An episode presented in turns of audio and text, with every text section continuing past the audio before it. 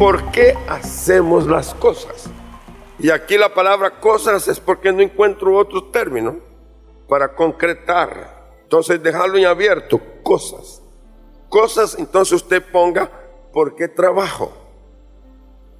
¿Por qué viajo? ¿Por qué me paro en un lugar y me quedo ahí estático? ¿Por qué tengo un proyecto? ¿Por qué hago este o aquel? ¿Determino esto o aquello? Leamos el texto. Conociendo pues el temor del Señor, persuadimos a los hombres, pero a Dios le es manifiesto lo que somos. Y espero que también lo sea a vuestra, vuestras conciencias. No nos recomendamos pues otra vez a vosotros, sino os damos ocasión de gloriaros por nosotros, para que tengáis con qué responder a los que se glorían en las apariencias y no en el corazón. Si estamos locos, es para Dios. Y si somos cuerdos, es para vosotros.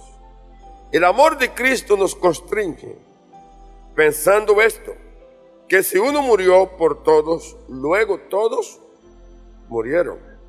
Y Él por todos murió, para que los que viven ya no vivan para sí, sino para aquel que murió y resucitó por ellos. De manera que nosotros, de aquí en adelante, a nadie conocemos según la carne.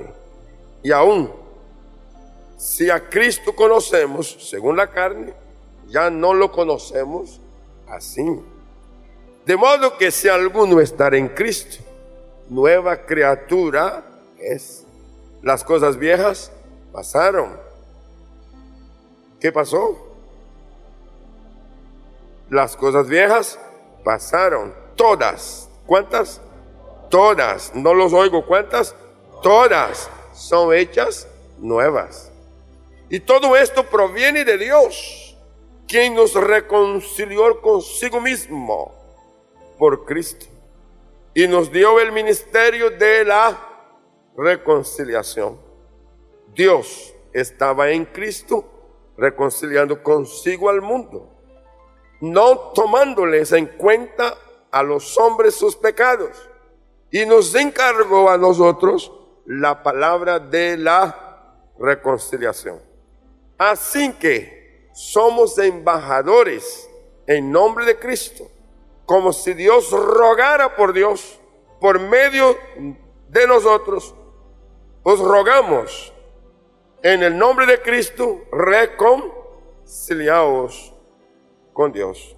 Al que no conoció pecado, por nosotros lo hizo pecado, para que nosotros seamos justicia de Dios en él. Fíjese que la carta de Pablo a los Corintios, nomás en, esos versículos, hay un contenido extraordinario que obliga a la pregunta. ¿Por qué hacemos las cosas? ¿Qué es lo que motiva a una persona a hacer algo? Y la respuesta la vamos a ver en dos posiciones. Las motivaciones o razones que son naturales y luego razones que son espirituales. Y pensando que usted y yo estamos ocupados en un oficio, entendiendo que el don se nos activó. Y luego tomamos decisiones y nos comprometimos en el hacer. Y la motivación que nos llevó a eso, ¿cuál fue? En el campo natural, las razones pueden ser por fama, buscando fama. Y la fama ella está basada en algo que se llama síndrome de artista. El famoso, el que busca reconocimiento, busca que lo vea la pantalla chica y la grande y las revistas se encarga de promocionar eso y crea que es atractivo. ¿Y por qué tenemos que tomar esto para traerlo a lo espiritual o a lo que hacemos para Dios? Ah, porque en el hacer para Dios tenemos público, tenemos gente que nos aplaude, gente que nos acompaña, gente que nos apoya, gente que hasta nos venera. Y puede ser esta una razón. Segunda razón, por finanzas. Entonces se ve ahí oportunidad, oportunidades de hacer dinero. Y este término hacer dinero está en la calle. Cuando se trata de cosas de, religiosas y de la iglesia, dicen, no, eso es una fuente de dinero. Tercero, razón, por contienda. Entonces, hay quienes entran en esto por contender y está basado en acciones para fortalecer puntos de vista sin base comprobada. Entonces, el hecho de que tenga un público los anima a que sus ideas puedan fluir, sus pensamientos, y van a buscar cómo, contradiciendo, resistiendo, imponiendo. Cuando usted lee Pablo escribiendo a los filipenses, él dice que algunos lo hacen por contienda. Y dentro de esto por contienda también él dice que encontró que una razón además era para causar sufrimiento a él, el apóstol, para aumentar mi sufrimiento, para aumentar eh, como una manera de afectar a otro. La iglesia no está exenta de ese tipo de comportamiento. No está exenta de que alguien se despierte por razones naturales y se meta a hacer la obra de Dios por contienda. Cuarto, por costumbre. Y aquí hay un juego de, palabras. De tanto hacer lo que hacemos, ya no sabemos por qué lo hacemos. La costumbre. Se me repite todos los días lo mismo. Entonces, por costumbre. La palabra costumbre no es nociva. Más bien pienso que ella puede ser en un grado de virtud. Cuando habla de Jesús que va a la sinagoga, este, este término, ese vocablo aparece. Tomó el libro o lo dieron el libro a leer como era de costumbre. Habla de estar allí. Pero si tomamos en otra posición, costumbre entonces es hacer las cosas, repetir las cosas, siempre y luego no sabe por qué estar haciendo. Se cuenta de un trabajador en una estación de ferrocarril, en los tiempos aquel en que el tren venía y se paraba en la estación para descargar y cargar y recibir pasajeros, bajar pasajeros. Entonces, las máquinas a vapor, a diésel, qué sé. Entonces, el señor que estaba en la estación tenía una función. Golpear con un martillo la rueda de la máquina y luego de los vagones. Así que cuando el tren paraba, él debía llegar y golpear la rueda. Tan, tan, hasta llegar al último. 30 años trabajó haciendo eso. Cuando terminó su tiempo, le dieron jubilación entró el otro y dijeron, impalme, aprenda con el que está saliendo. Y él le enseñó cómo tenía que hacer. Y luego el nuevo le hace la pregunta, ala, era cucuteño, ¿por qué hay que golpear eso? Y dice, mm, lo que sé es que hay que golpear. 30 años y nunca supo el por qué. Entonces el otro va a buscar esta información, entonces encuentra que la información es que este toque del martillo en la rueda hacía saber si había eh, vencida una rueda.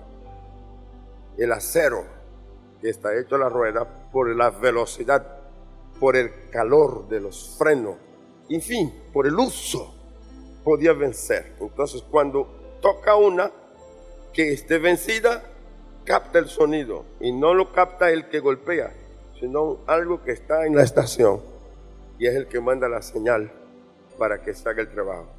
Pareciera que en esta estación nunca hubo una rueda dañada, porque si hubiera imposible, ¿verdad? Que no supiera. Pero la moraleja es que el Señor este hacía las cosas por costumbre, a punto que hizo tanto que luego no sabía por qué estaba haciendo. Como yo soy de aplicación, pregunto, ¿acaso habrá alguien aquí así? Creo que no. La quinta razón, por obligación, por obligación. Aquel que hace las cosas por obligación, hago lo mío porque otros lo piden o mandan. Por eso lo hago. ¿Por qué está haciendo? Porque me pidieron. ¿Por qué lo hace? Porque me mandaron. Porque me tocó. Es que a mí me toca. ¿Está mal que alguien haga las cosas porque por obligación? No. Yo pienso que aquel que hace por obligación está cumpliendo algo. Si lo paga o es por qué sé. Pero si se traslada eso a los términos de Jesús, se pone difícil. Porque Jesús dijo, cuando tú hagas solamente lo que te mandaron, una vez hecho lo que fue mandado, considérate siervo inútil.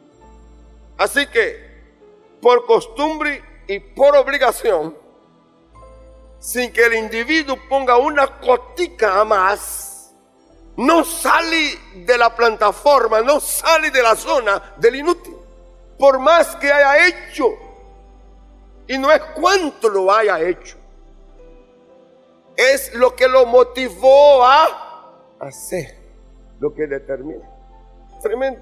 Cuando yo estoy viendo eso, digo, pero ¿qué cosa?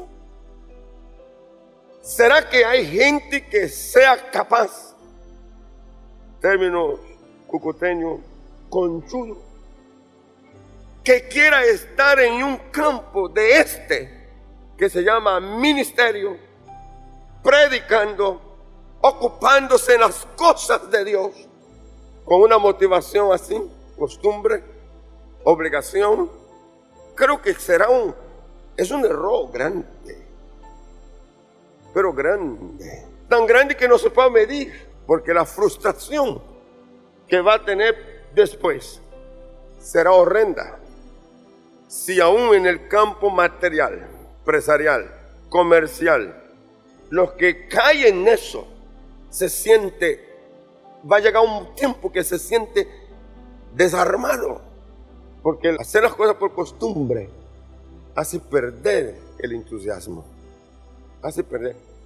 No conozco a nadie que haga las cosas por costumbre en cualquier rincón de la vida, en cualquier área de la vida, que tenga entusiasmo por lo que hace. Cuando usted habla con ellos, Usted lo siente hombros caídos, cara caído, ojos caídos, cabeza agachada, con una, está cargando una, una, una joroba. ¿Usted conoce, sabe qué es una joroba? Un jorobado. Sí, entonces la persona está con esas cosas por obligación. Si usted va a una oficina de alguien que está ahí, usted lo encontrará quejándose, bostezando. Ah. A ver, lo que quiero traer como inquietud es que cada uno de nosotros revisemos si de pronto nos hemos equivocado en elegir hacer algo que está fuera del lugar. En el juego, cuando un jugador, un deportista está fuera del lugar, se le levanta la bandera, inmediatamente lo señala y le grita, fuera de lugar. Y lo que haga fuera del lugar no vale. Si hay un gol fuera del lugar, no vale. En cualquier disciplina está fuera de lugar, los logros se anulan. Se anula. ¿Y qué hace cuando está fuera de lugar? Tiene oportunidad del que está fuera de lugar a corregirse y a ubicarse. ¿O no? Pero si no se ubica, lo van a sacar. Seguro que lo van a sacar. porque se convierte en un problema. Razones espirituales. Juan 17, verso 3. Y la vida eterna es esta. ¿Qué es la vida eterna? Que te conozcan a ti, el único Dios verdadero, y a Jesucristo a quien has enviado. Este conocimiento que produce vida eterna despierta en la persona una gratitud hacia aquel que lo amó, aquel que lo llamó, aquel que lo, que lo puso en el trabajo. Entonces, la razón es porque conozco a Dios. Segunda razón espiritual, porque su amor nos impulsa. ¿Qué es lo que hace su amor? Nos impulsa. Primera de Corintios 9:16.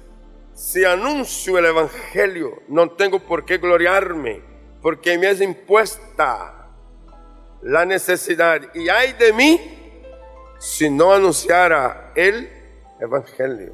Aquí, responder como obligación de amor para agradar a Dios quien nos llamó. La fijación no es fama, la fijación no es finanzas, la fijación no es otra, sino es agradar al Dios que me amó. Y es, es responder a aquel que también me llamó. Y aquí cabe para que usted, mi amado hermano y hermana, mire bien. Si la respuesta es la como da Pablo, obligación de amor para agradar a Dios que nos llamó, usted no va a poner a nadie más como responsable de eso. La tercera, porque tenemos el ministerio de la reconciliación. Porque tenemos el ministerio de la reconciliación. Y el apóstol dice en su versículo 18 del capítulo 5, y todo esto proviene de Dios, quien nos reconcilió consigo mismo por Cristo y nos dio el ministerio de la reconciliación. ¿Sabe lo que es el vocablo de la reconciliación o conciliar? Significa ajustar, acomodar, acordar, concertar, convenir, parlamentar y arreglar. Fíjese que un solo vocablo tiene tanta aplicación. Así que la razón por la cual espiritualmente alguien se motiva es para hacer este trabajo. Nunca diferente de este. El que está en el ministerio es un conciliador. El que está en el ministerio es un reconciliador. Está haciendo el trabajo de Dios a través de Cristo. Y ahora se extiende vinculando a alguien más que se llama el obrero, el agente de Dios que se va a ocupar en esta tarea. Cuando Él entra, Él ajusta. Cuando Él entra, Él acomoda. Cuando Él entra, Él acorda. Cuando Él entra, Él concerta. Cuando Él entra, Él busca convenir. Cuando Él entra, Él va a crear un ambiente de discusión, de acuerdo. Cuando dice parlamentar, es esto, es, es, es crear un ambiente donde más de uno participe hable, diga, proponga, responda, cuestione y finalmente salga con una respuesta que traiga beneficio a las personas que están en conflicto. Entonces, el resultado es reconciliar. Es reconciliar. Cuando él entra, él acomoda, él, él concerta, él arregla y tiene unas facultades espirituales extraordinarias. Recuerde Jesús que dijo a Pedro, te doy las llaves. ¿Qué es lo que le doy? Las llaves del reino. Y dice, lo que ates será atado en el cielo. Lo que desates será desatado en el cielo. Y luego dice, perdonaréis pecados y podré retenerlos. O que un ministro en la función plena puede ayudar a alguien a que se corrija sin exponérselo, sin avergonzarlo, sin destruirlo, ni a él ni a los suyos. Y mientras quepa el conciliador, guardará al máximo al que busca la reconciliación. Esto es tan extraordinario que el que hace esta función, una vez hecha, da por terminado. Y de su boca jamás otro sabrá. Jamás. Porque Él es un reconciliador. Está puesto por Dios allí para hacer este trabajo. Oh, qué razón tan grande. Qué razón tan grande. Porque además esta persona en este nivel es capaz de, guardar lo que oye, lo que ve y deshacerla. Porque si la guarda y deja consigo, se formará una bomba atómica y lo puede destruir. Él tiene que tener la habilidad de deshacerla, deshacerla, para seguir viviendo él como listo para el próximo paso. ¿Para qué? El próximo paso. Cuarto, razones espirituales. Porque somos embajadores. Y agárrese porque esta es fuerte. ¿Embajadores de quién? De Cristo. Capítulo 5, verso 20. Así que somos embajadores en nombre de Cristo. Como si Dios rogara por medio de nosotros. Rogamos en el nombre de Cristo, reconciliados con Dios. Ahora aquí el embajador además, además es alguien que está llevando una carga de reconciliar la gente, no con su prójimo, no con su amigo, no con su hermano, no con su pariente, sino con Dios. La palabra embajador es enviado. Ese término es enviado. También es representante también es autoridad, también es transitorio en el lugar. ¿Cuánto se siente embajador? Si usted es embajador, siéntase que usted es un enviado. Si usted es embajador, siéntase que usted es un representante. Si usted es un embajador, usted es una autoridad. Si usted es un embajador, usted está en un territorio donde no es suyo permanentemente, es transitorio. Es transitorio. ¿Qué quiere decir? Que un embajador no tiene por qué quedar encerrado en cuatro paredes. No tiene por qué quedarse estático. Su vida es una vida en movimiento. Dije que es una vida en movimiento.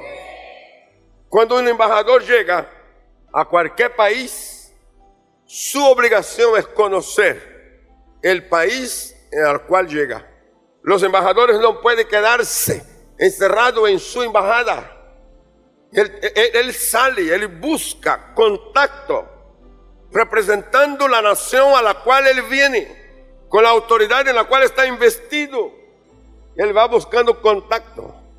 Si usted y yo somos embajadores, somos personas con alto grado de relación Así que tarjeta roja al que se esconde, al que se encierra, al que se queda ahí en un ambiente dándole círculo, vuelta todo el tiempo es lo mismo.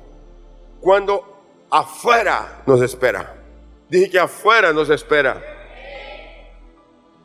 La función que tenemos de cumplir con esta tarea de embajador no es encerrado, es en movimiento. Si estás por algún motivo encerrándote, salga del encerro y, y vamos a cumplir la función correcta que nos ha sido asignada. El quinto, somos justicia de Dios. ¿Qué es lo que somos? Justicia de Dios. El versículo 21 del capítulo 5. Al que no conoció pecado por nosotros lo hizo pecado, para que nosotros seamos justicia de Dios en él. ¿Qué es justicia? Lo recto según el patrón de Dios. los retos según el patrón de Dios. Justificación es el acto en el cual Dios ve a aquel como si nunca hubiera fallado. Es decir, cuando el Señor justifica, vuelve a mirarte como si nunca hubieras fallado. ¿Le gusta que Dios lo vea así? Entonces, si usted es justicia de Dios, hágalo eso. Imparta eso, comparta eso o compartamos esto. Cuando usted se mueve en cualquier dirección, acepte que se está moviendo la justicia de Dios. De aquí un cuidado todo especial. Por eso, cuando usted va a hacer negocio, no importa con quién sea, recuerde eso. Si usted compra, recuerde eso. Yo soy justicia de Dios. Si usted vende, recuerde esto. Yo soy justicia de Dios. Por ser justicia de Dios, usted puede hasta perder y perder mucho. Solo para que la justicia de Dios aparezca. Y algunos están preguntando, ¿cómo será eso, pastor? Sencillo. Usted alquila una casa. El que te alquiló la casa espera que usted sea justo. Él sabe que ahí vive un hijo de Dios. Él no admite que cuando usted entregue la casa, la entregue desbaratada. Él no admite. Él no admite que usted saliendo de la casa lleve nada de lo que no es suyo. Él no admite. Él no admite, él no acepta que usted dé explicaciones. Él acepta que usted sea justo. Y a lo mejor abusará, sabiendo que usted es justo, querrán obligarlo a cosas que no es justa. Y por amor a él, y por justicia de Dios usted tendrá que caminar con Él una milla más. Aún tendrá que ir una milla más.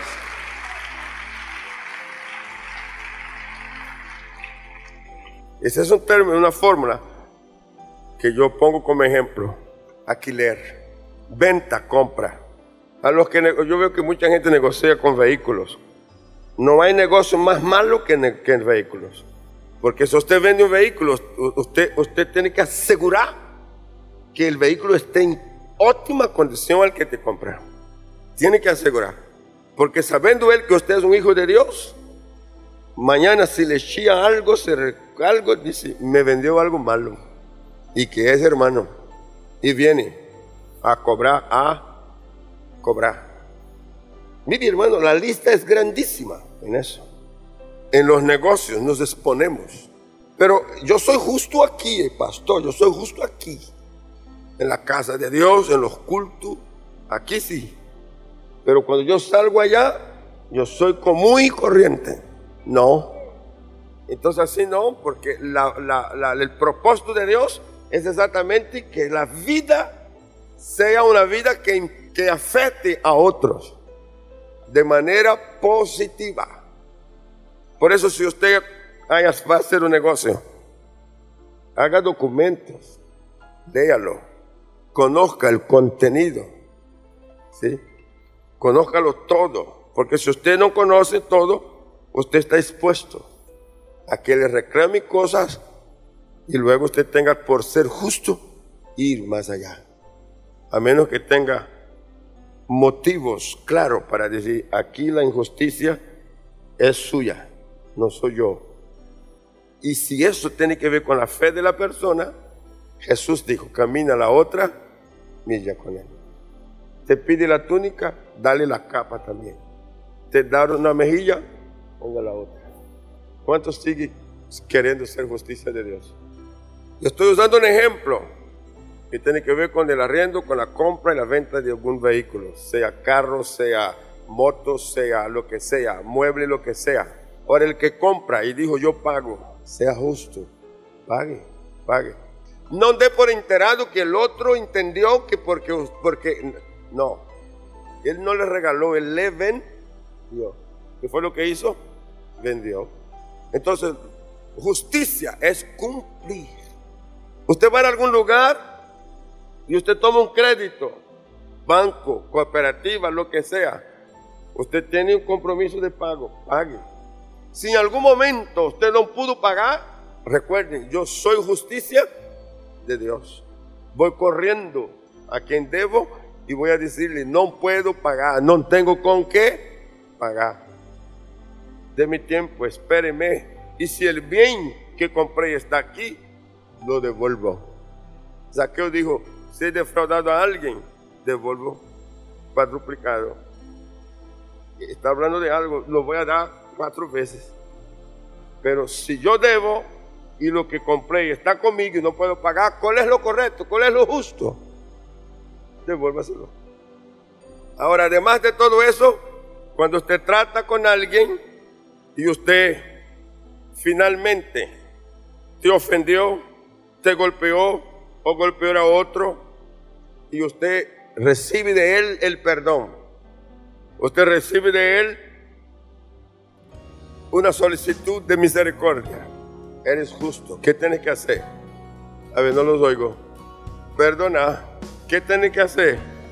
Misericordioso. Y una vez que perdona y una vez que es misericordioso, se cortó.